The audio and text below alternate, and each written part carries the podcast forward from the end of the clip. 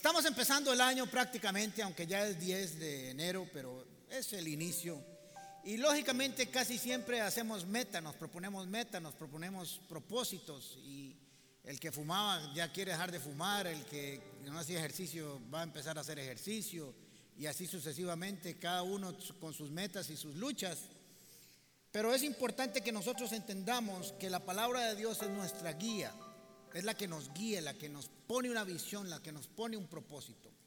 Y regularmente cuando estamos haciendo propósitos, cuando estamos haciendo metas, tomamos como parámetro el año anterior, lo que nos trajo, lo que aprendimos, la estadística, la experiencia, y lo sumamos con lo que queremos lograr, con lo que queremos hacer, con lo que queremos alcanzar. Pero quiero decirles que nosotros los creyentes, los cristianos, aunque tenemos la experiencia del pasado y, es, es importante tomarla porque el Señor quiere que también aprendamos de la experiencia, no nos fundamentamos en lo que pasó ahí.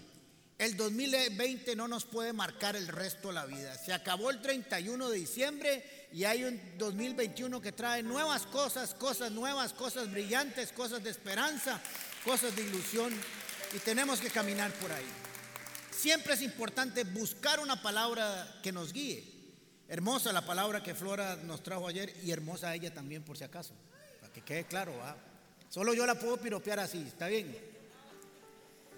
Muy bien, así que siempre es necesario que tengamos una revelación de Dios, de una palabra con la cual nosotros podamos montarnos en ese caballo y caminar todo un año y a veces toda una vida, porque Dios nos da versículos, nos da pasajes en los cuales nosotros nos abrazamos a su esperanza, a su promesa y caminamos por ella. Así que siempre es importante tener una palabra, una promesa, una revelación. Tómese su tiempo para además de planificar lo que usted quiere hacer en su vida este 2021, dígale Señor, dame una palabra, dame una promesa, dame una respuesta, una revelación bíblica con la cual yo pueda caminar y ver tu gloria ahí y estar en los momentos difíciles abrazado a esa palabra y no soltarla. También se dan muchas predicciones en este tiempo, ya aparecen los expertos trayendo siempre malas noticias que va a pasar esto, que va a pasar lo otro, que borre todo eso. No quiero decir que no las tomamos en cuenta, pero oigamos primero la voz de Dios antes que la voz de los hombres, ¿verdad? Así que vamos a tener una palabra para hoy con la cual vamos a trabajar. Es una palabra de victoria, es una palabra de motivación, es una, una palabra que yo espero que usted lo motive y le dé elementos y recursos con los cuales vencer el resto de su vida y conquistar las promesas y la tierra prometida. Ahora, cuando estoy hablando de tierra prometida voy a hacer algunas aclaraciones. No estoy hablando del cielo únicamente. Canaán no es un lugar de cuando uno se muera, es un lugar de bendición, por si acaso. A veces decimos la tierra de Canaán cuando nos muramos y ahí no, cuando nos muramos no la tierra de Canaán, es el cielo. Esas son dos cosas diferentes. Canaán representa bendición, cumplimiento de las promesas, alcance de lo prometido por Dios y la satisfacción plena de ver la voluntad de Dios cumplida en nuestras vidas después de que fuimos liberados de Egipto. Eso es Canaán. Así que quiero esta palabra. Algunos de ustedes se la saben de memoria, pero es interesante cuando me puse a estudiar esta palabra otra vez y el Señor le dije, Señor, otra vez esta palabra, y me dice, mi palabra nunca deja de ser, nunca se acaba, siempre está presente, siempre está fresca y siempre nos habla de nuevo. Así que me di cuenta que en esta palabra que Dios le da a Josué, hay aspectos que se los voy a ir revelando poco a poco para no terminar la enseñanza de una vez. Voy a hacer el contexto rápidamente. Moisés ha muerto, el líder ha muerto, el que los sacó de la tierra de Egipto para llevarlos a la tierra prometida ya murió. El pueblo de Dios está triste, Josué está confuso, está preguntándose qué irá a pasar, estará Dios conmigo de la misma manera en que estuvo con Moisés, nos seguirá hablando, llegaremos a conquistar la tierra prometida, tantas cosas que suceden cuando el líder, como un líder sobre todo como Moisés, muere. Pero ya de antemano había Dios hablado a Josué, pero ahora se le aparece directamente a él. Josué había recibido una palabra de Moisés en el capítulo 31 de Deuteronomio, pero ahora es Dios quien se le está revelando a Josué para darle algunas palabras, alguna dirección que es necesario que él tenga presente todos los días de su vida, no solo para conquistar la tierra prometida, sino para todos los días de su vida. Yo quiero que usted tome esta palabra no solo para el año 2021, que es importante, sino para el resto de su vida, porque siempre estaremos conquistando cosas nuevas. Y no quiero que solo lo enfocamos en cosas de su empresa, en cosas de su matrimonio, sino también en aspectos espirituales. Nosotros tenemos que conquistar bendiciones espirituales que han estado para nosotros ahí siempre. Ministerios, dones, ministerios proféticos, pastorales, ministeriales. Son esencialmente donde tenemos que empezar. Buscamos el reino de Dios y su justicia para que todas las demás sean añadidas. Ahora Josué se está preguntando, ¿y qué? ¿Y ahora qué? ¿Qué va a pasar? Así que Dios se le aparece para darle instrucciones a Josué, porque me imagino que Josué se estaría preguntando algunas, eh, tendría algunos cuestionamientos acerca de lo que Dios quería y podía hacer con él. Así que toma un tiempo Dios, por así decirlo, y le habla. Lo primero que tenemos es que Dios necesitaba que Josué, que Josué supiera que era un hombre de propósito, un hombre con destino, que no era un accidente biológico, que no estaba ahí por varas, como diríamos los ticos, que no estaba ahí por casualidad, que había sido escogido y había caminado a la par de Moisés, pero Moisés ya había muerto. Es interesante recordar que los hombres podemos partir o vamos a morir, pero la palabra de Dios nunca muere ni su promesa. Dios siempre continúa con sus propósitos.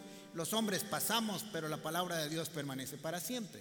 Así que lo primero que Dios quería que supiera Josué era que era un hombre con propósito. Diga conmigo propósito. No tenga miedo, el boca no le va a salir de ahí. Diga propósito. Eso es. los cristianos somos gente con propósito. No estamos aquí por varas. No estamos aquí perdiendo el tiempo. Somos gente de propósito. Así que le dijo 1.6. Sé fuerte y valiente. Después vamos a trabajar con esas dos palabras. Porque tú harás que este pueblo herede la tierra que les prometía a sus antepasados. Así que ya le está diciendo, usted tiene un propósito, José. Está aquí porque va a agarrar a este pueblo que Moisés trajo hasta, este punto. No Moisés, Dios lo trajo utilizando un hombre. Ahora usted le va a tocar ir de aquí para acá. ¿Ok? Así que usted es el que va a entrar a esa tierra y la va a repartir y va a cumplir la promesa que le hice a sus antepasados. Josué, usted tiene un propósito, una visión, un llamamiento y tienes que tenerlo claro que no es una casualidad. ¿Por qué? Porque Dios necesita que nosotros entendamos que somos gente de propósito, porque cuando entendemos el propósito nada nos va a distraer. Tenemos la vista puesta adelante en un solo punto, puesto los ojos en Cristo, autor y consumador de nuestra fe. Tenemos nuestra mirada como viendo el invisible. Tenemos la mirada en lo que Dios ha establecido para nosotros. Y una de las cosas que Satanás quiere hacer es que usted y yo nos distraigamos y nos perdamos y nos volvamos a ver para un montón de lugares, porque cuando usted ve para un montón de lugares, la verdad es que no está viendo para ningún lugar. Está distraído. Cada uno de nosotros tiene que encontrar una misión y un llamamiento específico en cualquier área de su vida donde usted diga, Dios me ha llamado a hacer esto. Muchos va a ser ser un papá ejemplar porque sus antepasados no lo fueron, algunos empresarios, algunos con ministerio, lo que sea, usted tiene que entender que es una persona con propósito de Dios, no humano, y hay que encontrarlo. Cualquiera que sea, usted debe decirle, Señor, márcame el propósito porque eso me va a hacer mantenerme siempre con la mirada puesta adelante. Lo segundo que Dios quería que Josué tuviera era que tuviera una promesa con la cual mantener su fe y activarla. Nuestra fe no se activa en cosas eh, abstractas. Nuestra fe se fundamenta en las promesas, en los dichos de Dios. Es ahí donde nosotros por fe vamos a ver el cumplimiento de lo que Dios ya ha dicho que se va a cumplir en nosotros. Nuestra fe, por eso la, palabra viene por el oír y el oír por la palabra de Dios. Y la fe viene ahí, ahí, ahí aparece en la palabra de Dios. Ahí es donde nace, en sus promesas, en sus dichos, en su revelación. Así que Dios necesitaba que Josué tuviera una promesa en la cual, igual que el propósito, ponerle la silla de montar, montarse en el caballo de la promesa y jinetear ahí por todo el tiempo que fuera necesario para que no se perdiera. Tal 1.3, tal y como le prometí a Moisés, yo les entregaré a ustedes todo el lugar que toquen sus pies. Promesa. Por eso es importante conocer las promesas de Dios. No nuestros propios deseos, que sí son importantes, porque Dios concede los deseos de nuestro corazón. Pero las promesas de Dios no cambian, no fluctúan, son las mismas, están ahí para siempre. Y cuando nosotros tenemos un propósito y tenemos cómo ejercer la fe a través de una promesa, nuestra vida se va encauzando, se va alineando. Es como si la pusiéramos en una línea del tren que tiene un destino, no puede salirse ni a derecha ni a izquierda. Ahí están marcadas directamente y hay un destino que Dios quiere que cumplamos.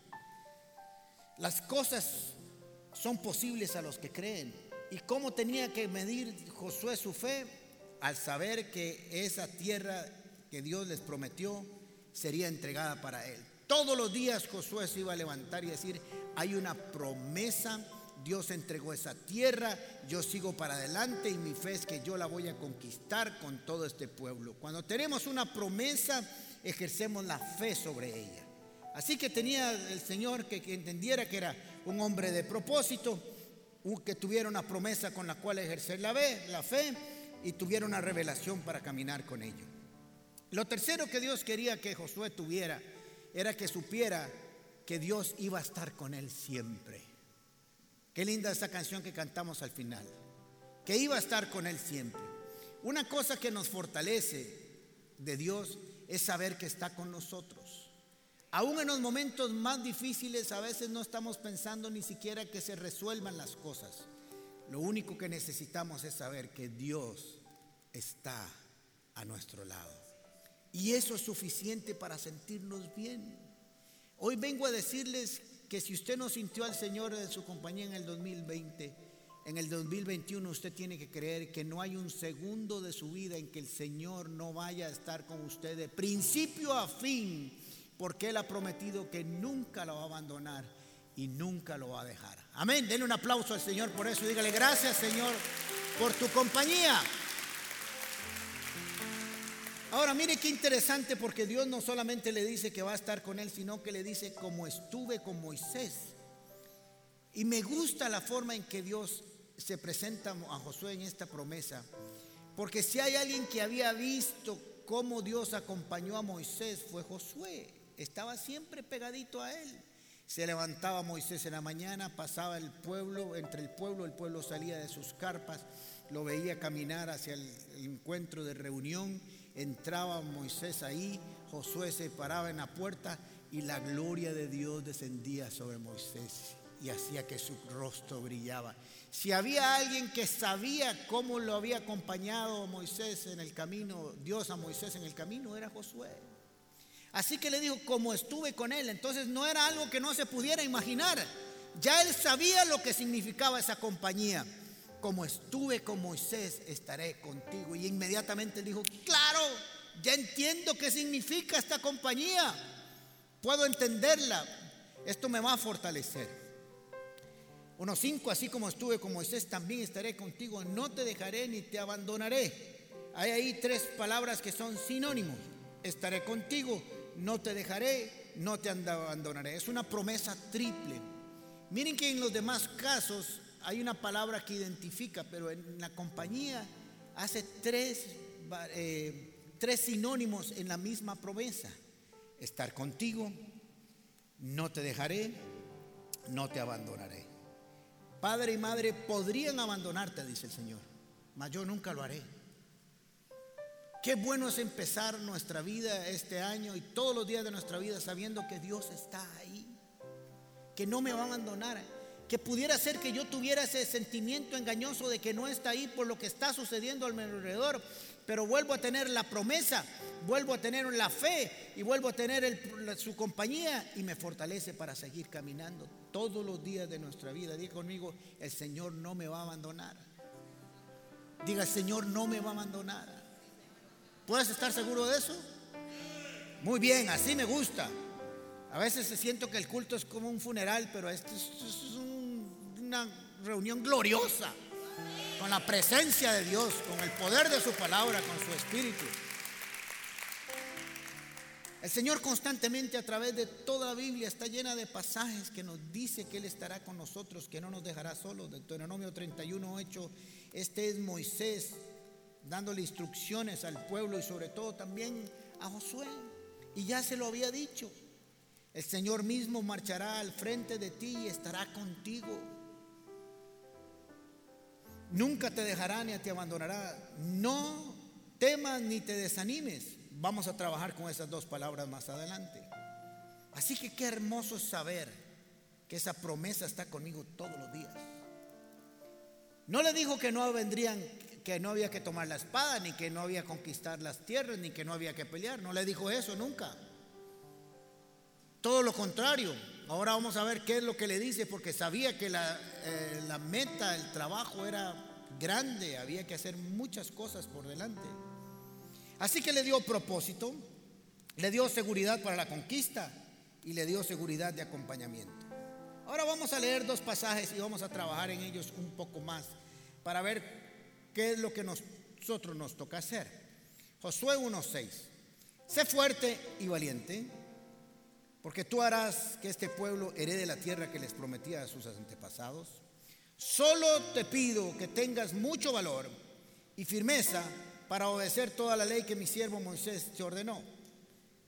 Solo te pido que se esfuerces y que seas valiente. Ahora, entre un montón de cosas que le pudo haber dicho, solo le dice, solo una cosa te pido. Interesante, ¿no? Porque si con esa sola cosa cumplía, estaba hecho. Es que a veces nos complicamos creyendo que hay que tener un montón de factores para que se junten. Y sí, hay que tener fe, esperanza, orar.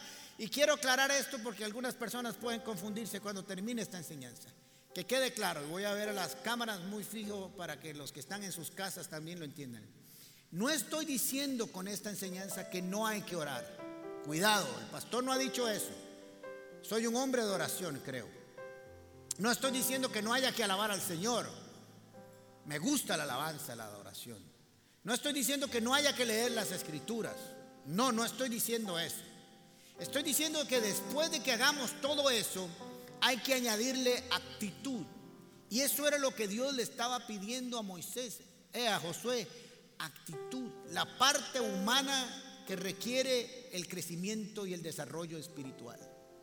Porque sería absurdo negar que nosotros tenemos que poner de nuestra parte y nuestra condición humana, porque es en nuestra humanidad que nosotros caminamos en esta tierra, no caminamos volando en el espíritu y nuestro cuerpo no está aquí. En el 1.9 le dice, ya te lo he ordenado. Ahora, en el 7 le dice, solo te pido que tengas mucho valor para obedecer la ley. Hay que tener valor para obedecer la ley, no es fácil. El mandato, la promesa de Dios. Pero después en el 9 le dice, yo te lo he ordenado, ahora es una ordenanza, ahora no es solo te pido, necesito. A veces se nos olvida que Dios puede hablar así, a mí me gusta. Yo cuando jugaba con mis hijos les decía, vamos, usted puede, soque, vamos, sube esto, baje lo otro. Y no les decía, vamos, usted puede. ¿Y quién así motivado? Nadie sube. Usted sabe lo que es una carrera, la gente a la par de los que van corriendo ahí la maratón que les diga, vamos, usted puede, siga adelante. Que el Señor lo acompañe y lo bendiga en su caminar. Y ahí se tira a llorar el corredor. Ahí está el entrenador. Vamos, usted puede, vamos adelante, vamos, corra, vamos, usted lo puede lograr, vamos. Y yo veo a mi Señor haciendo así con cada uno de nosotros. ¿Por qué? Porque como Él buen Padre, Él quiere que nosotros lo logremos, que nosotros caminemos, que nosotros sigamos adelante. Yo me imagino al Señor todos los días que nos dice, vamos, levantes esta mañana. Este es el día que yo hice para encuentres mi gloria, porque la luz del, camino de los justos es como la luz del alba que va creciendo hasta ser perfecto. Vamos, levántese, crezca, se cante, anímese. Y así lo despierta uno. Así espero yo que me levante. Yo me levanto con ganas todos los días. No tengas miedo ni te desanimes porque el Señor tu Dios te acompañará donde quiera que vayas. Ahora, yo me hice una pregunta. ¿Por qué el Señor lo manda a ser valiente? No temas, no desmayes, no aflojes, diríamos los ticos. ¿Por qué si ya hay una promesa? ¿Por qué si ya le dio un propósito? ¿Por qué si yo le dio un destino? ¿Por qué si ya le dijo que iba, que lo iba a acompañar? ¿Por qué le dice, usted y yo podríamos decir, ya está hecho? Ya Dios habló, ya Dios dijo, ya Dios dijo que yo repartiré la tierra, ya dijo que esa tierra es mía, todo lo que pisen nuestros pies. Bueno, hay que había que ir a pisar la tierra para que fuera mía, porque si no ponía los pies no lo era. Había que salir a caminar muchos kilómetros cuadrados, miles de kilómetros cuadrados para que esa tierra fuera mía, porque dijo, lo que pisen tus pies, vas a tener que ponerlos ahí, si no, no te la voy a dar, mientras otros lo tengan no es tuyo. Pero ¿por qué? ¿Por qué le pide que cumpla ciertas características o condiciones? La razón es la siguiente, según yo. La razón por la que no habían entrado hace 40 años, y los voy a sorprender con esto que les voy a decir. Claro que fue la falta de fe. La vamos a poner a un lado y la vamos a dar ahí. Efectivamente eso fue. Pero lo que les impidió conquistar eso hace 40 años fue que fueron unos cobardes, temerosos, desmayaron y no entraron. Por eso Dios necesitaba que esta vez, para conquistarla, esos elementos del temor, de desmayar, de no aflojar, estuvieran ahí presentes. Porque pronto vendría esa emoción, ese temor, esa angustia que les impediría seguir adelante. Y ahora se los voy a demostrar. Hoy vengo a decirles en el nombre del Señor que hay que orar, que hay que buscar al Señor, que hay que leer su palabra, que hay que trabajar con esas tres palabras que Flora nos enseñó, que hay que ser adoradores, que es ser gente de fe, pero también hay que tener algunas actitudes que nos marcan. Usted puede ser una persona que alabe al Señor, pero si no tiene la actitud correcta no lo logra. Parece mentira lo que le estoy diciendo. Dios cumplirá su parte pero necesita que nosotros cumplamos la suya. Le dijo, Josué, esta es la promesa, ahora necesito que usted ponga su parte. Yo ya le puse lo que es mío, ya lo puse en el baúl, pero ese baúl requiere que usted haga un trabajo, un esfuerzo, que sea valiente, no temas ni desmayes. Dios nunca necesitó del hombre, ni necesita del hombre para que se cumplan sus propósitos, pero Dios quiere incluirnos para que esos propósitos se cumplan. Porque es bendición, dice segunda de Pedro, que cuando nosotros vemos sus promesas cumplir en nosotros, somos participantes de su naturaleza divina. Dios quiere que nosotros alcancemos las promesas y así veamos el cumplimiento de su gloria. El trabajo era grande, es enorme, habrían enemigos y gigantes, pero había cuatro actitudes. Y mire qué interesante. Habiendo aclarado lo que yo les dije antes, para que no quede duda, no le dijo, alaba mucho, canta mucho,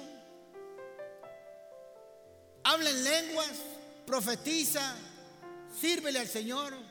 Le dijo, necesito que no temas, que no desfallezcas, que no tengas temor, que sigas adelante. Son condiciones humanas, actitudes.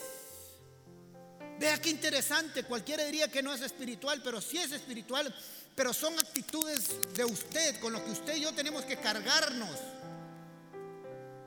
Usted ha estado en un lugar donde dice, eh, tal vez andaban en una caminata en la montaña alguien dice, sigamos adelante y alguien dice, ay no, qué pereza, estoy cansado ya, devolvámonos. Y hay otro a la par que dice, no hombre, sigamos, ya vinimos, ya estamos hasta aquí, llegamos, ya vamos a llegar a la cima, pongámonos las pilas, sigamos adelante, tómese un poco de agua, tómese un confite para que tenga azúcar y vamos y subamos. ¿Y cuál es la diferencia entre ellos dos? La actitud. Lo que quieren, lo que quieren, lo que quieren, lo que están dispuestos a obtener y lo que quieren obtener y saben que tienen que poner de su parte. Así que Dios le dice que tenga cuatro actitudes que parece que no fueran espirituales, pero lo son, pero son actitudes humanas. Porque Dios tiene que trabajar con nuestra humanidad también, ¿me explico? ¿Qué es una actitud? La manera en que alguien está dispuesto a comportarse o actuar. La manera en que alguien está dispuesto a actuar o a comportarse. Pero mire qué interesante, dice también postura del cuerpo que revela un estado de ánimo. Si ustedes me ven así a mí en una esquina así, y dice, ahí había Alejandro que estaba feliz y contento. Viera qué fiestón se tenía. No, o está el tiempo de alabanza, de oración y está así, tirado así para atrás, así. Y dice, ¿usted está alabando al Señor? Sí, claro. Sí, estoy alabando al Señor. Pero parece que no, no me juzgue. No, yo no lo estoy juzgando, estoy diciendo que su cuerpo me está dando información. Me estoy dando a explicar. Así que es una manera de estar dispuesto a comportarse y actuar. Hay gente que siempre está dispuesto a estar feliz. ¿Y sabe qué hacemos con esas personas? Las criticamos. Porque como nosotros no estamos dispuestos, entonces las criticamos. Eso es la motosierra tica. Esfuérzate y sé valiente. Hay momentos en la vida que hay que esforzarse. La información que recibimos, la información sensorial, lo que está pasando a nuestro lado, dice que no, que deberíamos llegar hasta ahí, que hasta aquí se equivocó, se, se llegó todo, que se terminó. Ahí hay dos tipos de personas, los que dicen, yo voy a seguir adelante, yo me levanto con la promesa de Dios, sí alabando al Señor, sí creyendo en su palabra, sí creyendo en sus promesas, pero también necesito una actitud que dice, yo aquí me levanto. Aquí no me deja el diablo, aquí no me deja la enfermedad, aquí no me deja la crisis, hasta aquí no voy a llegar. Yo tengo un propósito, un destino para el cual llegar y me levanto donde estoy y jalo de una vez. Pero eso es una actitud. Esforzar o esforzarse acción de emplear fuerza física o fuerza moral con algún fin determinado. ¿Quién quiere ser esforzado aquí? No muchos, están hechos leña todos. ¿Quién quiere ser esforzado? Eso es actitud. Parece mentiras, pero eso es actitud. Puede ser que alguien dijo, no, que merece, no va a levantar la mano, que, el pastor ahí que está diciendo, yo quiero ser esforzado y que, no se lo tengo que decir a nadie más. Pero vi a muchos cristianos, yo. Y le voy a decir que esos que pegaron un brinco primero se enojan con el pastor, llegarán de primero seguro. Porque en la piñata el primero que se tire y recoja más confite es el que más recoge. Actitud. Egoísta, pero actitud. Lo segundo que le dice, sé valiente. No le dice habla en lengua, sí, pero mientras estás haciendo necesitas valentía. Igual la valentía es una actitud, una determinación con la cual el individuo hace frente y responde ante las situaciones de peligro, miedo o riesgo. Valentía también es una actitud del ser humano que lo impulsa a ejecutar acciones a pesar del miedo y a pesar del temor y a pesar de las dificultades y afectada desde el riesgo, decide que va a sobrepasar y va a caminar por encima de ellas. Valentía. Josué, necesito que te esfuerces y que seas valiente. Del otro lado del Jordán la vara está complicada. Sí es la tierra que te prometí, pero ahí hay unos bichos enormes, gigantes, y hay que darles por la pura maire, pero yo estoy contigo, pero necesito que le entres. Porque aunque esté la promesa, si no pasas al otro lado, no lo alcanzas.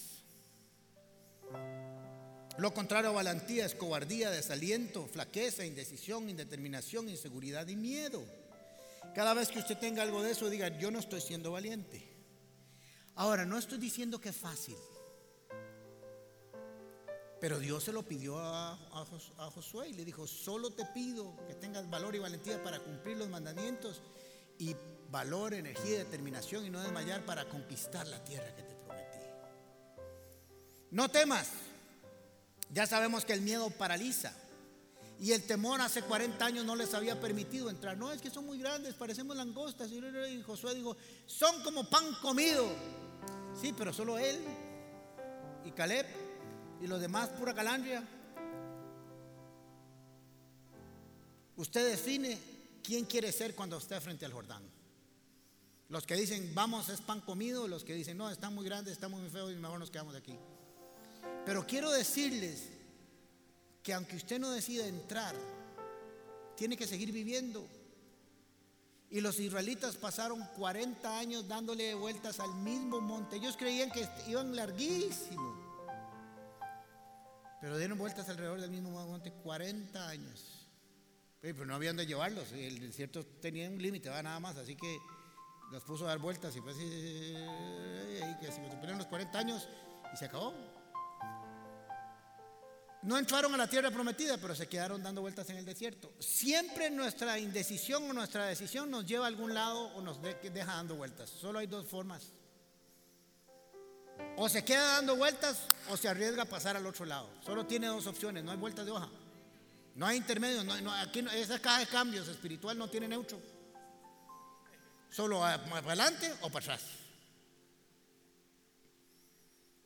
La diferencia entre el miedo y el temor es que el miedo es una emoción natural que nos protege del peligro real. Por ejemplo, si aquí esto midiera 60 metros o 100 metros, yo me he dado cuenta que estoy más viejillo porque cuando hicimos esta construcción, yo anduve por todos esos lugares ahí sin, sin miedo, me subía por los andamios, caminaba con los trabajadores así, guindando de ahí arriba.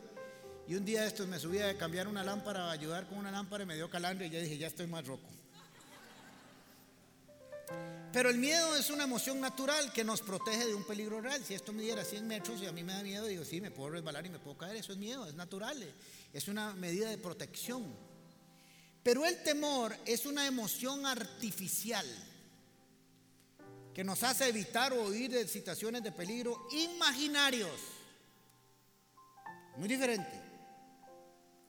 Un día estaba en la casa de unos amigos y entró un gato y se levantó el chaval y salió corriendo y se encerró en un cuarto. Y dije, ¿qué le pasó? Que entró un león. Me dice, es que le tengo miedo a los gatos. Digo, ¿cómo que le tiene miedo a los gatos? ¿Qué hace un gato? A no ser que sea un gato que era muy vivo. Un temor imaginario. ¿Qué le puede hacer un gato a uno? A no ser que lo haya arañado y lo deje como un cuaderno kinder, es otra cosa, pero todo rayado, pero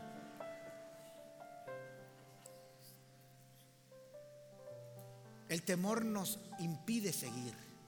El temor nos amarra, nos abraza y nos llena de inmovilidad, nos paraliza. Y comenzamos a ver los gigantes más grandes de lo que son y los problemas más grandes de lo que son. No desmayes. Perder el valor, desfallecer de ánimo, acobardarse. ¿Se ha visto cuando alguien se desmaya? Emocionalmente no desmayes, no hagas eso. Estás ahí frente a la situación y haces, no, hasta que llegue. Y no estoy diciendo que esos sentimientos no vengan a veces, que quieren destruirnos esa actitud, pero uno tiene que inyectarse. Tiene que inyectarse. Para llegar al camino de la bendición y alcanzar nuestras metas espirituales y terrenales, nos vamos a enfrentar con amigos constantemente, circunstancias apremiantes, crisis, problemas de muchas y variadas formas, pero no nos podemos quedar ahí. Porque si desmayamos, nos acobardamos, tenemos temor y no somos valientes, en cada situación nos vamos a quedar estancados. Dios quiere que sigamos adelante, que alcancemos nuestras metas de toda índole. Ahora les voy a enseñar por qué el Señor le dijo a Josué esas cuatro actitudes que debía tener. Porque en el primer bombazo que recibió, se le vinieron las cuatro al suelo. Vea qué interesante, ¿ah? En el primer leñazo que se enfrentó, hizo un check de las cuatro y dijo, hasta aquí llegué. Por eso Dios le dice que necesita que tenga esa actitud, porque si no, no lo va a alcanzar. Y no era que no supiera eh, Josué que Dios estaba con ellos porque cuando fracasaron lo buscó. Sabía que estaba ahí Dios, pero desmayó. Les voy a decir rápidamente qué había pasado. Entraron a Jericó, ya saben, dieron las vueltecitas, tocaron la corneta, se cayeron las murallas y conquistaron la tierra, Jericó victoriosos. El Señor está con nosotros. Amén, aleluya. Hicieron fiesta, un pachangón y celebraron y conquistaron y dijeron, bendito sea el Señor. Así que más allá adelante había un pueblo que se llamaba Jai, que podría traducirse como ay, porque le fue muy feo. Y como se confiaron, dijeron, no hombre, es un pueblo chiquitillo ahí, mandemos cuatro gatos ahí con las espadas hasta sin filo. Y... Pero se fueron y les dieron por la pura aire. Les fue horrible. Entonces vamos a ver qué pasó. Josué 7:7.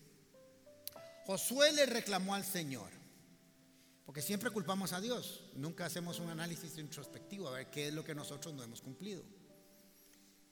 Señor y Dios, ¿por qué hiciste que este pueblo cruzara el Jordán? Qué cansado Josué le dijo. ¿Por qué hiciste? ¿Cómo por qué hiciste? Yo te había dicho para qué había que cruzar el Jordán, le dice el Señor. ¿Cómo que para qué nos hiciste cruzar? Ya te dije que eres un hombre de propósito y que ibas a repartir esta tierra y cumplir la promesa de tus antepasados. ¿Cómo que por qué cruzamos?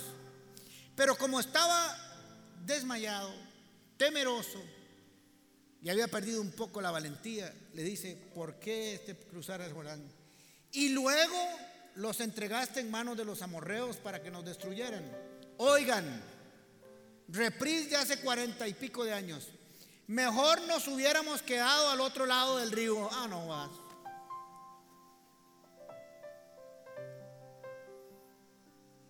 El mismo cuento, el mismo reclamo, entonces uno entiende claro y comprende por qué el Señor le dijo, esfuérzate, sé valiente, no temas ni desmayes, porque yo estaré contigo, porque cuando te vengan estas situaciones, lo primero que vas a tener es un problema con tu actitud aquí mental, en tu corazón, en tu mente, que es la primera gran batalla que nosotros tenemos.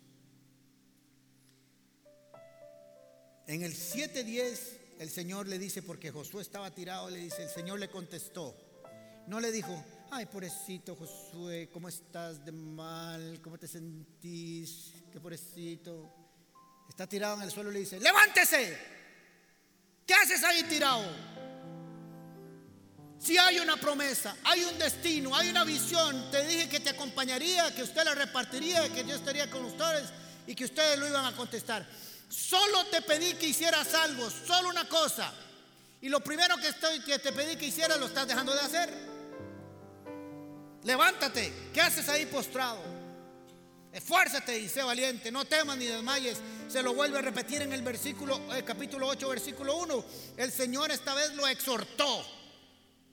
Ya le fue una regañadita. No tengas miedo ni te acobardes. Toma contigo todo el ejército y ataquen esa ciudad.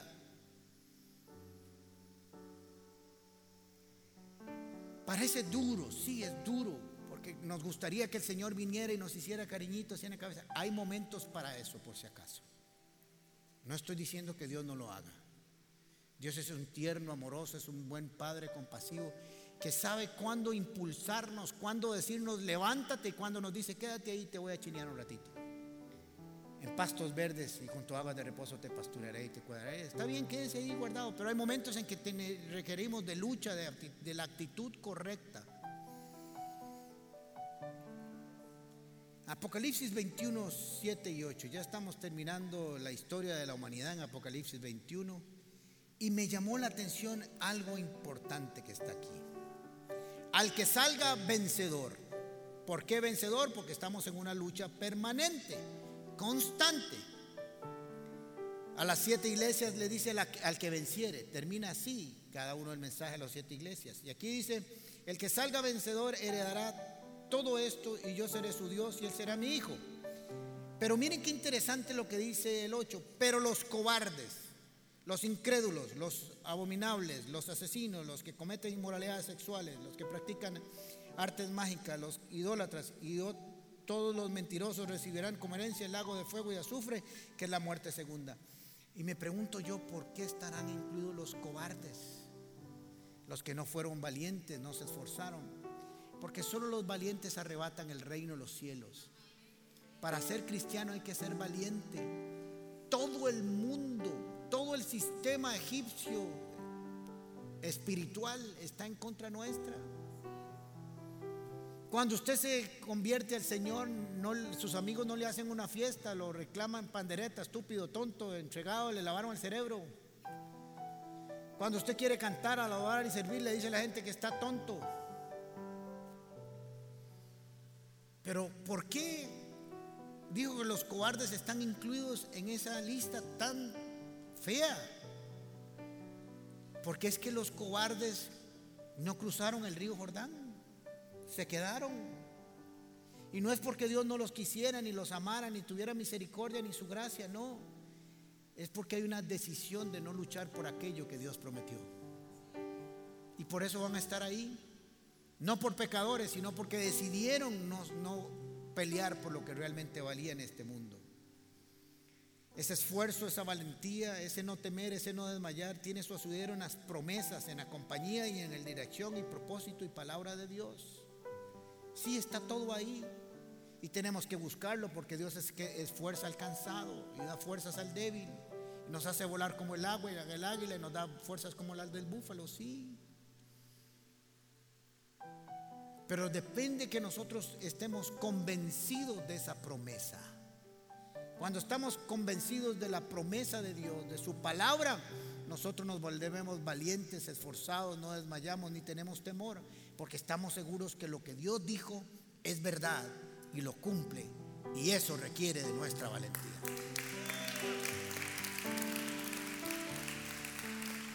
Así que el 2021 y el resto de su vida requiere cuatro cosas, además de un millón quinientas mil cosas más.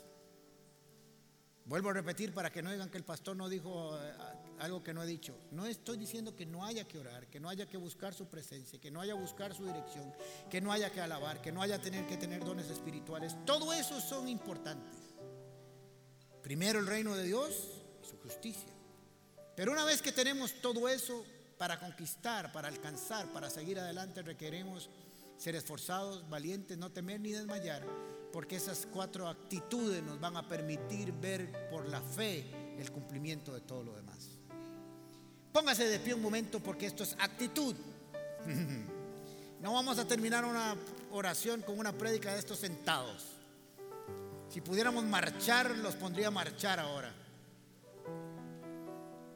Cierre sus ojos un momento. Padre Santo, en el nombre de Jesús, tú me has hecho un guerrero una guerrera. Me has hecho más que victorioso en Cristo Jesús.